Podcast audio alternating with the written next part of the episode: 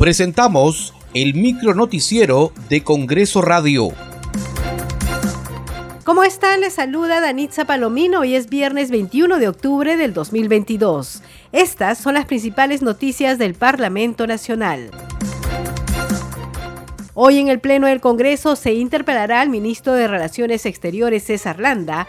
El canciller deberá responder por las declaraciones del mandatario Pedro Castillo en la 77 sesión de la Asamblea General de las Naciones Unidas, las cuales habrían debilitado las relaciones del Perú con países del orbe como Rusia, Israel, Reino Unido y Marruecos.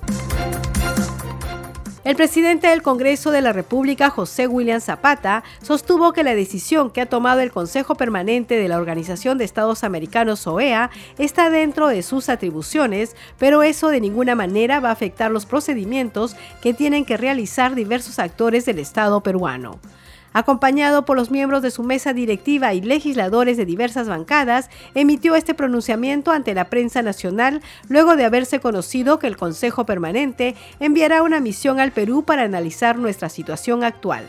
Y señores periodistas, por su intermedio a la ciudadanía, lo que decida el la Organización de los Estados Unidos está en su derecho y nosotros somos signatarios de los tratados y, protocolos que, que, nos competen con ellos, pues están en, la posibilidad de hacerlo. Pero eso de ninguna manera va a afectar los procedimientos o los procesos que tienen que realizar diferentes actores y agencias del Estado peruano. Me refiero al Congreso, el Ministerio Público, el Poder Judicial, la Defensoría del Pueblo, todos continúan haciendo sus actividades, lo que bien lo que ellos harían es venir a visitarnos y sobre eso también hemos escrito en el documento que obra con ustedes que estamos llanos a poder recibirlos, ¿no? Y pensamos que va a ser bueno, va a ser bueno que venga, que hable con la Fiscalía. La Fiscalía con toda seguridad tiene muchísimo que decir y muchísimo que informar. Que hable con el Congreso. Obviamente tenemos muchas cosas que, decirle. Seguramente va a hablar también con otras instituciones, ¿no? Va a hablar con, ustedes, con los medios de comunicación y con certeza van a haber muchas cosas que, que decir.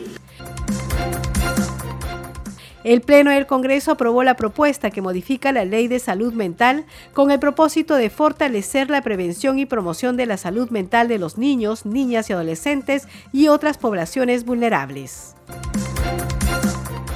Muchas gracias por acompañarnos en esta edición. Nos reencontramos el lunes. Buen fin de semana. Hasta aquí el micronoticiero de Congreso Radio, una producción de la Oficina de Comunicaciones del Congreso de la República.